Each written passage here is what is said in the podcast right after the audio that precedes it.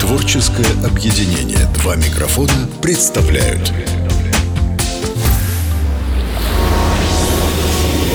Крупная рыба. Чистый вкус южной жизни. Южной жизни. Привет! Это морелюбивая Инна Нестерова. Этот выпуск будет интересен тем, кто любит истории из жизни и берет на заметку опыт других людей. Мы в Краснодаре, в знаковом месте – бар «Архитектор». Мой гость Александр Печунов, управляющий гастрономическим бюро. Саша работал в СМИ, был госслужащим, а теперь он руководит популярным заведением. Он молод, респектабелен, с прекрасным тембром в голосе. Его уникальный жизненный путь делает Сашу исключительно интересным героем моего подкаста. Современный интерьер и классические элементы создают впечатление уникального объединения стилей. Архитектор становится не просто местом для встреч и разговоров, это что-то большее в самом центре Краснодара. Обсудим его переход из мира политики в ресторанный бизнес, а также узнаем, какие принципы и идеи он внедряет в управлении архитектором и где в Краснодаре вкусно провести время. Сегодня уникальный взгляд на сферу хорика от моего хорошего друга.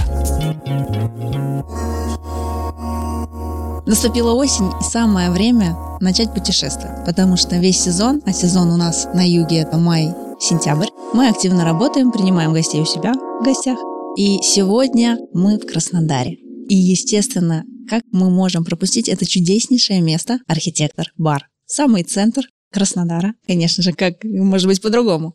Сегодня я у гостеприимного моего любимого друга Александра. Саш, привет. Привет, привет, рад. Очень теплый голос под стать теплому Краснодару. Да, особенно теплой осени в этом году особенно. Добро пожаловать. Да, спасибо тебе большое.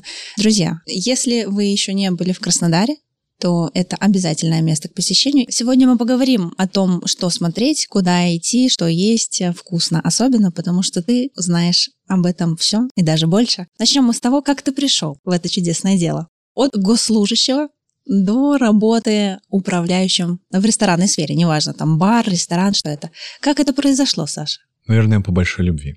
По большой любви прежде всего к людям, а на втором месте к еде. Правда, ну, вряд ли я мало встречаю людей, которые так сильно влюблены в желание дарить людям эмоции от еды. Ну, сейчас а, последние годы уже и от алкоголя, в частности, от коктейлей. И я открыл в себе что-то новое. И, наверное, это одна из причин, конечно же, тоже, потому что постоянно есть возможность открывать в себе что-то новое. И поэтому, да, как-то уже много-много лет странно вспоминать, смотреть фотографии себя. Где а, ты в белой рубашке? Да там были не только белые рубашки, там были еще флаги. Последние годы руководил избирательным штабом молодежного крыла партии, и, казалось бы, никогда в жизни не допускал бы мысли, что однажды я буду э, совсем по другую сторону. Была очень странная история, когда я только ушел из администрации, и буквально через полгода меня взяли на банкет. Это был большой банкет. Я работал в компании, которая славилась своей кейтеринговой службой, которая умела организовать банкеты везде, всегда. И зарекомендовала себя компания, что всегда все первые лица, которые бывали в нашем регионе, они всегда приезжали и всегда обслуживала компания, в которой я работал. И среди чистого поля на ратной Прохоровской земле Белгородской области мы собрали огромный банкет на 200 человек, просто из ничего, привезли туда стулья, еду, все-все-все, несколько дней готовились к этому. И, наверное, в тот момент у меня был переломный этап, а, потому что до этого мне не доводилось встречаться лицом к лицу со своими бывшими коллегами. Да, здесь я был все в той же белой рубашечке, в брючках, но добавился один а, аксессуар как фартук. И первый вопрос удивительный был от заместителя губернатора. Он спросил меня, Сан Саныч, а где твоя кепка? Все были в кепках, все были счастливы, они приехали на обед после проведенного мероприятия. А я обслуживал этот обед. И те люди, с которыми я на протяжении более чем трех лет работал, часто занимая руководящие должности над этими людьми, был достаточно экспертным в том, что я делал. И тут я носил окрошку.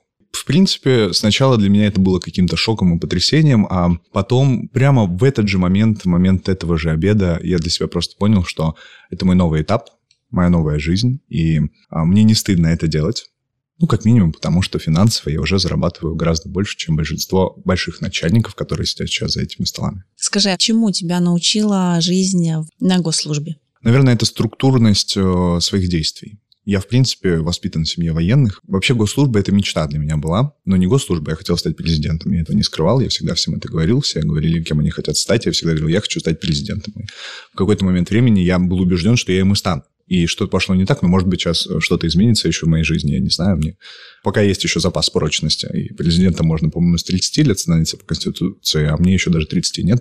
Э, наверное, мой э, бесценный опыт э, в госслужбе – это начать ценить потом не госслужбу. Это еще одно направление, правда, потому что когда все делается без творчества, когда все лишено инициативы, когда все лишено возможности раскрывать свой потенциал. Может быть, это можно делать, но просто на госслужбе, при всем уважении, это делается гораздо дольше, и на это требуется больше времени. А когда ты работаешь в сфере частной, в предпринимательстве, когда ты работаешь э, в подобного рода компаниях, в ресторанах, тебе немножко проще. Ты можешь быстро исполнять свои мечты, тебе не нужно никаких смет, никаких утверждений очень сложных. Когда я зашла сегодня в это чудесное место, ты составлял прекраснейшие букеты. Это вторая твоя профессия, мне кажется, да? Это отдушина, потому что в нашей работе всегда очень много людей.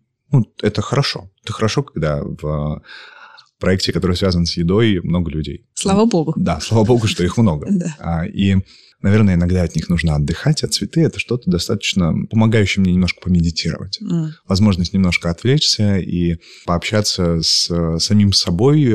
Это прекрасный ритуал, хочу тебе сказать. И должны быть ритуалы свои, чтобы переключаться с этой работы, потому что ты приходишь, и тебе необходимо вдохновлять не только персонал, но и гостей.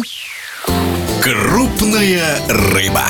Это подкаст хочу тебе напомнить о нашей южной жизни. В ресторанах, вине в том числе, да, местном. Мы беседовали с а, и рестораторами, и сомелье, и виноделами, но вообще, что такое управляющий и что ты делаешь? Мне кажется, что я не похож на классического управляющего. Да. Может быть, это лестно.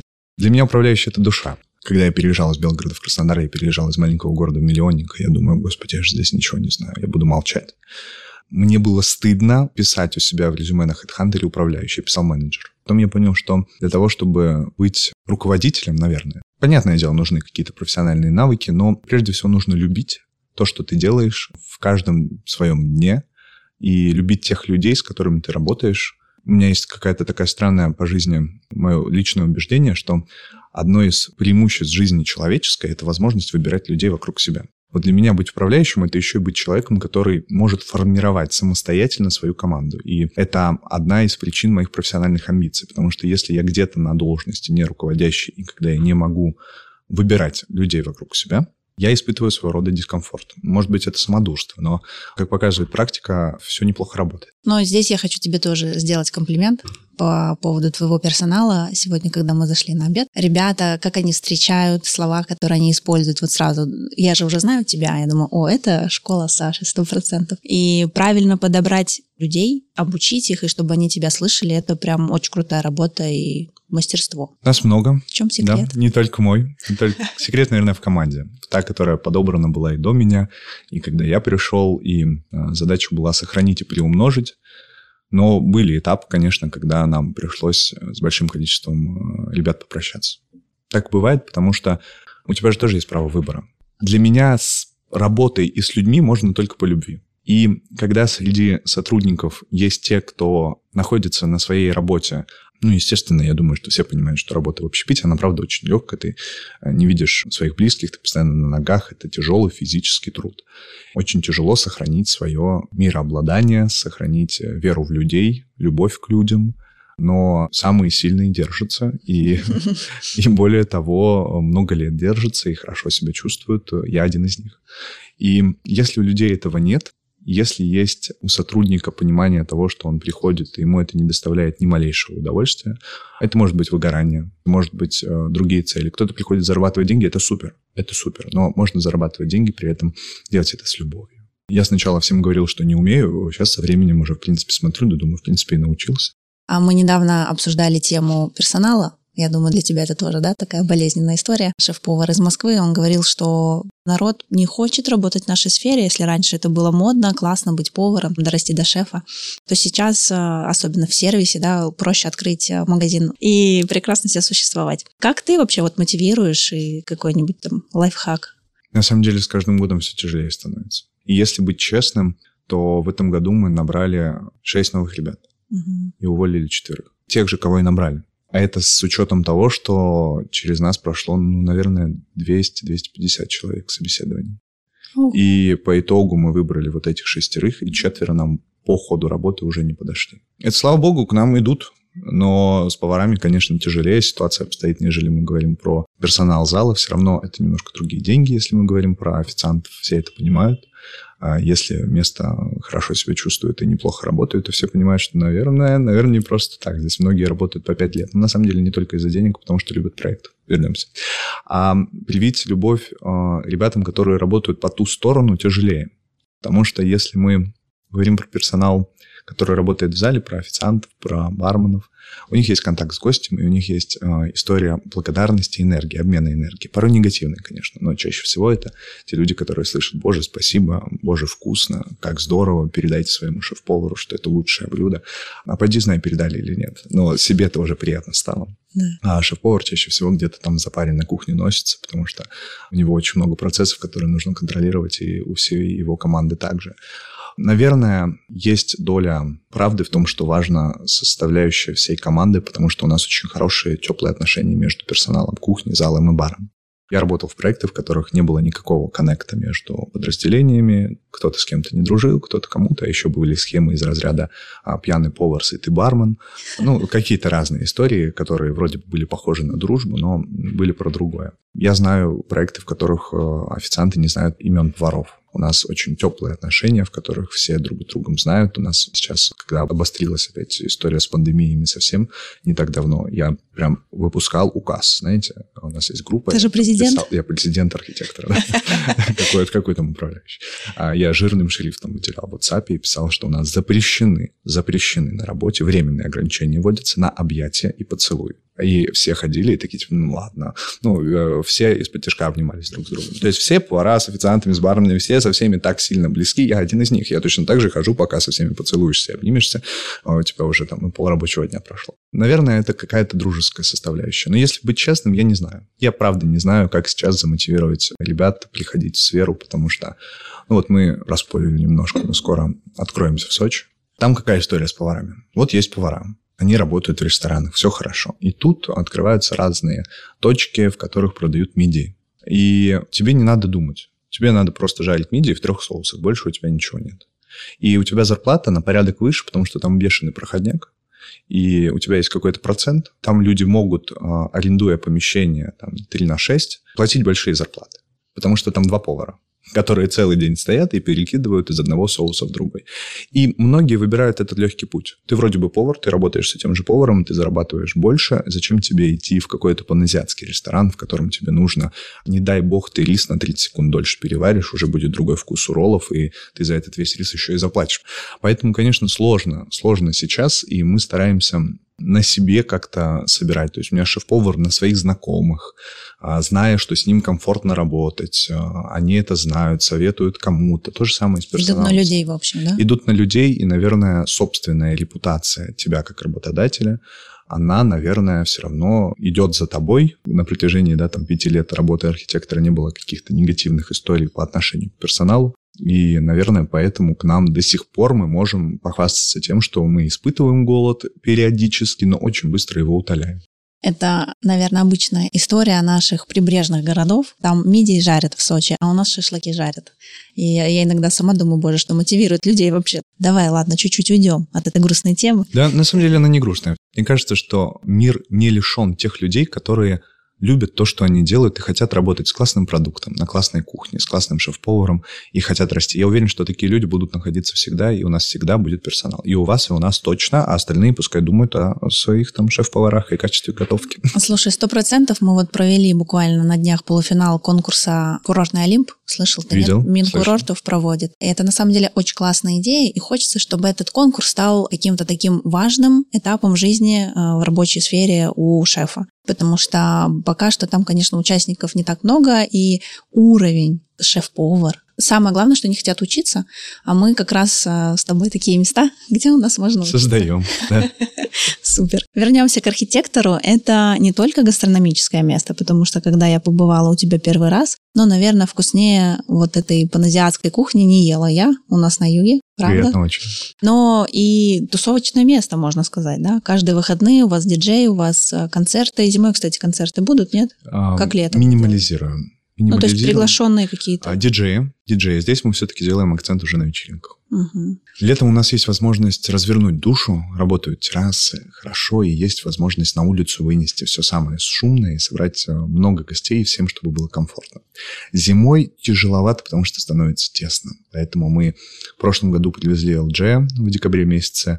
2 декабря очень экспромтом за неделю вышли в рекламу, но это был фурор. Было очень много гостей, мы поняли, так, лучше мы так чуть-чуть, чуть-чуть менее именитых гостей будем к нам приглашать, чтобы всем было покомфортнее. Но на самом деле, если вдруг кто-нибудь к нам снова соберется, типа LJ, мы, конечно, рассмотрим эту историю. А пока у нас есть план э, почти уже до лета по диджеям из разных стран, Даже стран. да, из Израиля месяц назад у нас был диджей, а сейчас приедет из Дубая диджей. Смотрим дружественные страны, творчество, оно вне политики. Поэтому очень многим интересно побывать, а, новый опыт, а для нас это новая музыка. Поговаривают, что на всех вечеринках Краснодара играет одна флешка. Я могу с этим согласиться, потому что так или иначе все играют одно и то же. И для того, чтобы дать гостям возможность некого разнообразия, приходится звать гостей прямо-таки из других стран, чтобы совсем другой менталитет, а, соответственно, и другая музыка. И правда другая. Сейчас уже прям говорят, типа, у вас уже парочка, наверное, флешек завелась. Но это вообще сложно привести вот из Дубая? Ну, условно, я не в вашем профессиональном мире. Но Слушайте, это как да. для меня привести какого-то супершефа, который даже не знает, что такое винотерия. А, Мне кажется, что э, у диджеев немножко проще, потому что они, в принципе, любят гастролировать. Потому что диджей, который находится только у себя на одном месте, ну, наверное, он тоже приедается, и тоже все думают, что у него одна флешка. На самом деле, просто у диджеев гораздо больше запросов э, на то, чтобы не находиться на одном месте.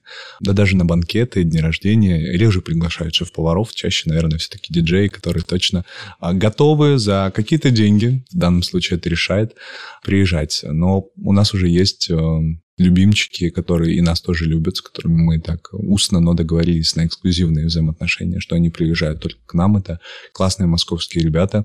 И, может быть, они на всех площадках это рассказывают и говорят, боже, у вас, как всегда, лучше всех, но всегда с огромной теплотой мы прям вот провожаем, обнимаемся, и это что-то очень теплое и доброе.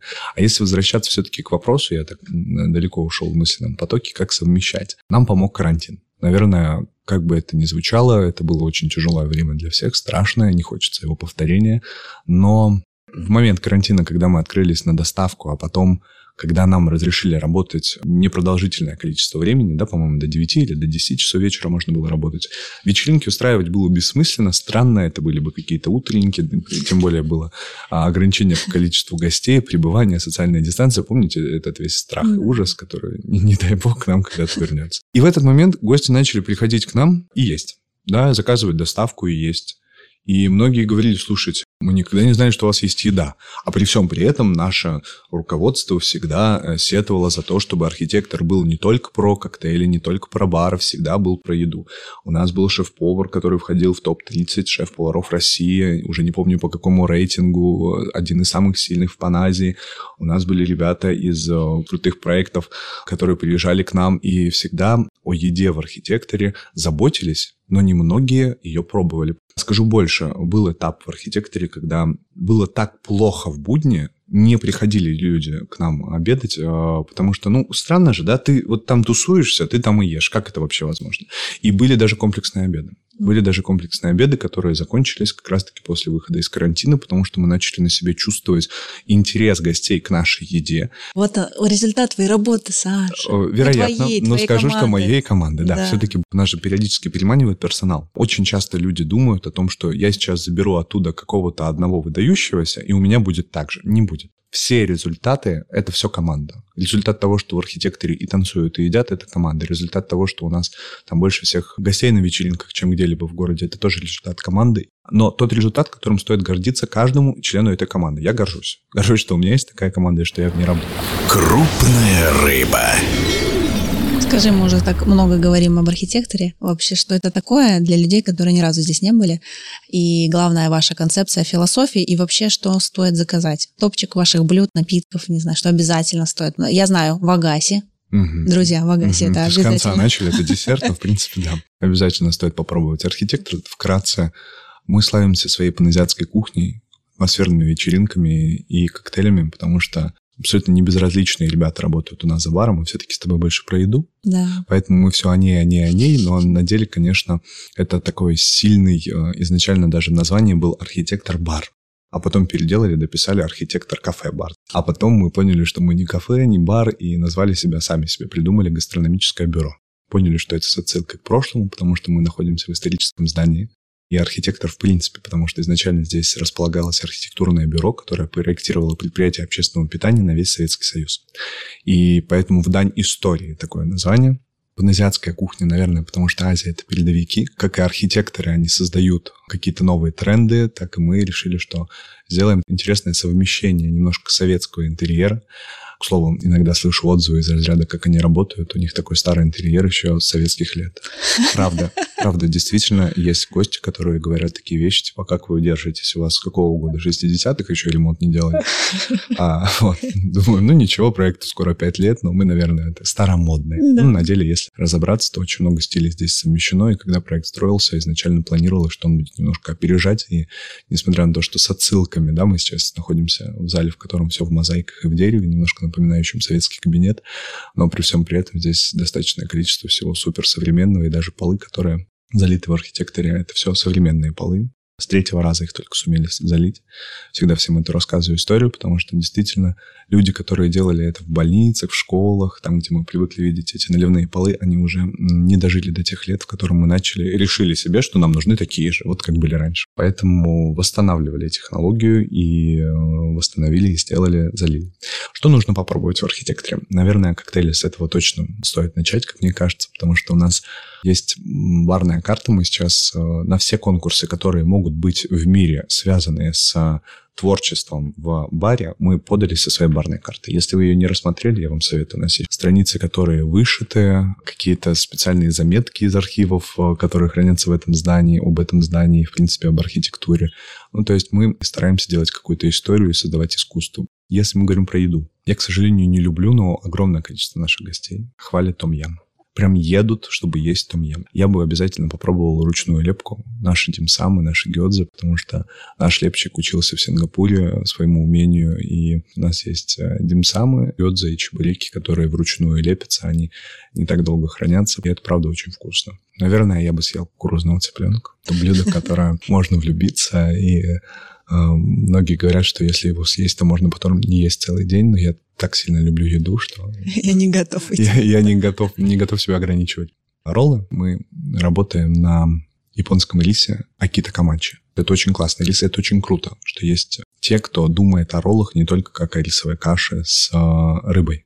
Потому что мы и каждое место, кто готовит роллы, при этом уважая своих гостей, да, и заботясь о качестве продуктов, у нас нет замороженной рыбы и так далее, мы боремся с теми, кто готовит роллы килограмм за тысячу рублей. А у нас есть порция роллов, которая стоит 1300. У нас гости, приезжая к нам, говорят, как здорово, что вы дружите со своими соседями. Есть у нас имение Сикоры, они постоянно отправляют к нам своих туристов, мы отправляем к ним, консультируем, рассказываем, что, естественно, много вопросов. И почему-то у многих вопросы возникают, знаешь, как вот вы так дружно вообще живете. А мне кажется, это так круто. И когда мы на своем уровне вот так объединяемся, создаем там какие-то вот такие поводы для привлечения, это очень здорово. Я хочу сказать вам большое спасибо всей вашей команде за тот уровень и качество сервиса, который вы нам даете, который хочется поучиться, правда, это прям достойно, снимаю шляп. Но с тобой невозможно не обсудить гастрономические места Краснодара, потому что один раз я приехала к тебе в гости, и ты повел меня по всем злачным местам. Вроде не ошиблись. Вроде не ошиблись, но это самое, наверное, яркое впечатление, поэтому давай порекомендуем, что вкусного стоит посетить э, и что вообще стоит делать в Краснодаре. Давай так, парк Галицкого я Парк знаю. Галицкого с точком, да. Да. Но поставим многоточие. На самом деле, я в Краснодар переехал из-за работы, и любовь к городу просыпалась постепенно. Но ко мне точно проснулась любовь к югу, к побережью. И я очень многим своим друзьям, которые приезжают в Краснодар, которые спрашивают, в чем основной плюс Краснодара, я всем говорю правду. О том, что самый главный плюс – это то, что из Краснодара очень легко уехать. Куда угодно на побережье ты быстро можешь оказаться на море, ты быстро можешь оказаться в винотерии, на виноградниках. Вот эта удобная развязка инфраструктуры, то, что Краснодар про работу, э, и часто все мои выходные проходят где-то на побережье, потому что это и смена картинки, и возможность увидеть что-то другое. Но если уж а, приходится оставаться, то, конечно, парк Галицкого, безусловно. Сергей Николаевич э, удивительный человек. То, что он сделал и создал для Краснодара, потому что не будь парка, наверное, многого бы здесь не было он стал центрообразующим, в том числе и для застроек, и для развития гастрономии, потому что открывшийся в японском саду, это новая часть парка, ресторан Рютей, это тоже очень сильное развитие паназиатской кухни внутри нашего города. И если ты знаешь, что ты делаешь, если ты делаешь это качественно, если ты в этом хорош, и ты готов не терять качество и расти, то тебе не надо бояться конкурентов, тебе надо быть им благодарным за то, что они есть, и за то, что у людей есть выбор. Вот, поэтому Рютей сходите. Великолепно красивое место. Очень люблю соседей, и я знаю, что ты тоже их уже любишь. Да. Это и я узнала, Кубана, что Тоскана. там есть завтраки, кстати. Да, потрясающие завтраки. Да. Кубана Тоскана, правда, люблю, потому что очень локальный, очень классный бренд, который делается своими руками. Винотерия у вас же тоже это семейная история, очень. Будучи владельцем бизнеса, вы там находитесь, а, принимаете участие во всех процессах, регулируете их. И здесь такая же история. Оля, соучредитель, Женя, шеф-повар, они все как-то вот они прям там находятся постоянно. И всегда ты получаешь от ребят эмоции и делают с любовью. Я бы зашел в угли-угли матюхи Андрея не просто так. Первый шеф Юга России, не да. первый раз. Есть атмосферное местечко «Детектив, где вы?». К слову, в этом году вертует первое место баров Юга наверное, я бы его поставил обязательно в путеводитель тех мест, куда нужно сходить, если ты приехал в Краснодар. Правда. Потому что это бар, который не похож на обычный бар. Это стилизация французской квартиры 60-х или 30-х годов, сильно не помню. Но это очень красиво, атмосферно, всегда живая музыка. Проект, о котором я, наверное, должен был сказать первым, но немножко затянул, это «Эль Партизана», это премиальный итальянский ресторан. Для меня это не ресторан на каждый день, но я знаю огромное количество людей, для которых это ресторан на каждый день. Просто я, ну, наверное, немножко другой, и для меня это ресторан повода. Там готовит э, мишленовский шеф-повар Винченцо Вердоша, и там просто огромное меню, там столько всего в меню, потому что они постоянно делают сезонки, половину сезонки в основное меню сезонка, половина сезонки в основное меню. У них очень много блюд. Загадка, правда, каким образом можно такое количество блюд чтобы все было супер вкусным, несмотря на то, что их очень много. То есть там больше блюд, чем в архитекторе, хотя здесь тоже немало. Искренне люблю этот проект, и так интересно, что многие не знают, но сейчас уже да, об этом уже, что потом не говорили, что я его просто так рекламирую, что архитекторы партизаны — это проекты одного руководителя, и это наш второй проект. Но удивительно, что они супер разные, вообще ничем не похожие. Там совершенно другой сервис, там совершенно другая еда, там все иначе. Оба проекта обладают выдающимся вкусом. Ты четыре года, да, здесь уже в Краснодаре? Будет четыре, да. Будет. За четыре года уровень гастрономии у гостя вырос? Нет. В какой-то момент э, случился карантин, потом случилось закрытие аэропортов, и вот эта изоляция, она не идет на пользу. Я, когда приехал в Краснодар и пришел в архитектор 23 февраля 2020 года, это был мой первый э, такой вот день именно рабочих, когда я вышел в смену на вечеринку. Здесь было иностранцев половина. Они не говорили по-русски. У нас у официантов обязательно в смене была половина официантов, которые говорят на английском, половина, которые говорят на русском. Огромное количество гостей из Москвы, огромное количество гостей из Питера, неважно, из разных стран, из разных городов нашей страны. И это так сильно подпитывало и немножечко, мне кажется, задавала тон, э, в том числе и нашим э, местным ребятам. А сейчас, когда, понятное дело, у нас есть гости из разных стран и из разных городов, и это очень лестно, когда к нам приезжают и говорят там, мы из Челябинска, нам наши друзья порекомендовали, сказали, будете в Краснодаре, обязательно зайдите в архитектор. Классно. Но таких гостей гораздо меньше. И мы, конечно, уже э, больше вот находимся в каком-то немножко вакууме, в том числе и гастрономическом, как по мне, потому что мы стараемся какие-то новые планки сами поднимать, но не всегда это откликается в сердцах наших гостей, во вкусах наших гостей. То, что гостю, который приехал из какой-либо столицы, может показаться раем на земле, для наших местных кубанских ребят может показаться чем-то непонятно намазанным на хлеб. Повышать все равно уровень стоит. И вы это делаете? Да, я, я скорее за то, что какого-то резкого скачка, и почему для меня это категоричное нет, почему не вырос этот уровень, потому что все это так медленно и размыто, что за годы работы ты этого, может быть, даже не замечаешь. Ну, понятное дело, если вернуться обратно, у нас когда-то роллы были квадратные, потом мы поняли, что их надо делать круглыми, потому что так делают все, так делают в Японии.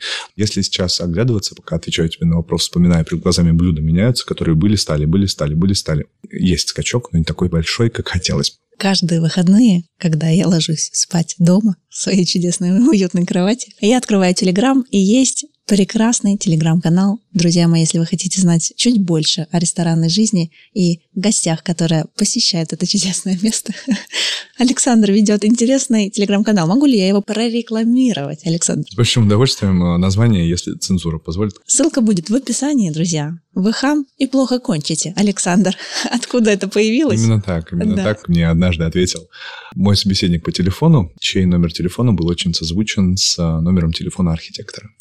И ему постоянно звонили гости, пытаясь забронировать столик. Я не понимал, чего именно он от меня хочет, но, с другой стороны, понимал, что у него есть какого-то рода неудобства. И я пытался начать диалог из разряда «давайте мы решим это как-то, купим у вас этот номер телефона, чтобы вас не беспокоили. Но молодой человек был очень зол, видимо, это был уже, как он утверждал, порядка 10-15 звонков в день на его личный телефон, чтобы забронировать столик в архитектор. Не знаю, как-то гости путают, может быть, на память пытаются вызвать. В общем и целом, так прервался наш диалог его фразы о том, что вы хам, плохо кончите, и он положил трубку. И в этот день я понял, что как это можно забыть? Ну, как это прекрасная фраза, потрясающая, которую мне сказали. Если бы я это не записал, я бы это забыл. И так делают все работники общепита. У нас же огромное количество историй, которые с нами происходят каждый день, и мы их забываем моментально. Потому что мы думаем, ой, я вот сейчас, вот бы, очень много моих знакомых, которые работают много лет в общепите, говорят, ой, создать бы книжку какую-то или блокнотик, куда бы я все это писал. И никто не создает. А в данном случае я решил все-таки создать. Молодец. Столкнулся с проблемой. А, да. Да, потому что чем больше гостей, архитекторов, подписывается на мой канал, тем более цензурным он становится.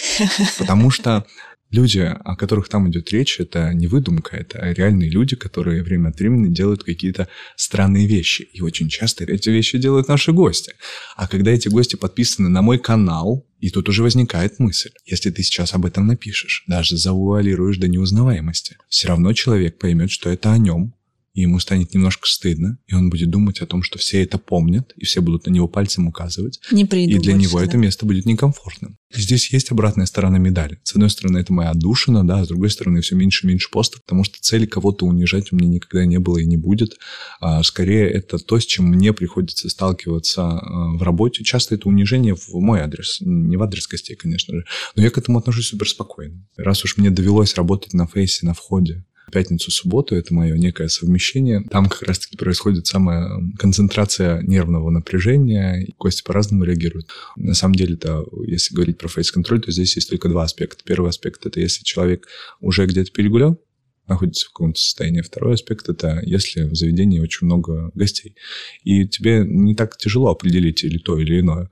Но вести верный диалог – это то, чему мне тоже пришлось, наверное, поучиться. Да, то есть канал – это тоже отдушина, которая не для того, чтобы кого-то обидеть, а скорее для того, чтобы фиксировать и для того, чтобы просто обычные люди понимали, с чем нам приходится сталкиваться и, наверное, подчас понимали, что стоит за улыбкой слегка лишенной интеллекта, присущей каждому работнику общепита, которая вполне себе искренне, правда искренне. Я обожаю твои истории, спасибо тебе, потому что у нас то же самое происходит, а никто не записывает, но уровень вопросов, которые задают гости, порой, конечно, весело. У тебя разгрузка, и она у меня тоже происходит, когда читаю твой Спасибо. телеграм-канал. Ну что, Александр, по Вагасе и будем двигаться в следующее гастрономическое место, мне кажется, из твоего списка. Договорились. Отлично. Спасибо тебе большое Спасибо. за беседу. Это было просто супер уютно, красиво. Все как всегда у тебя. Очень взаимно. Спасибо. До встречи. Я рыбу приехал ловить, понимаешь? Большую такую, большую рыбу, понимаешь? Крупная рыба.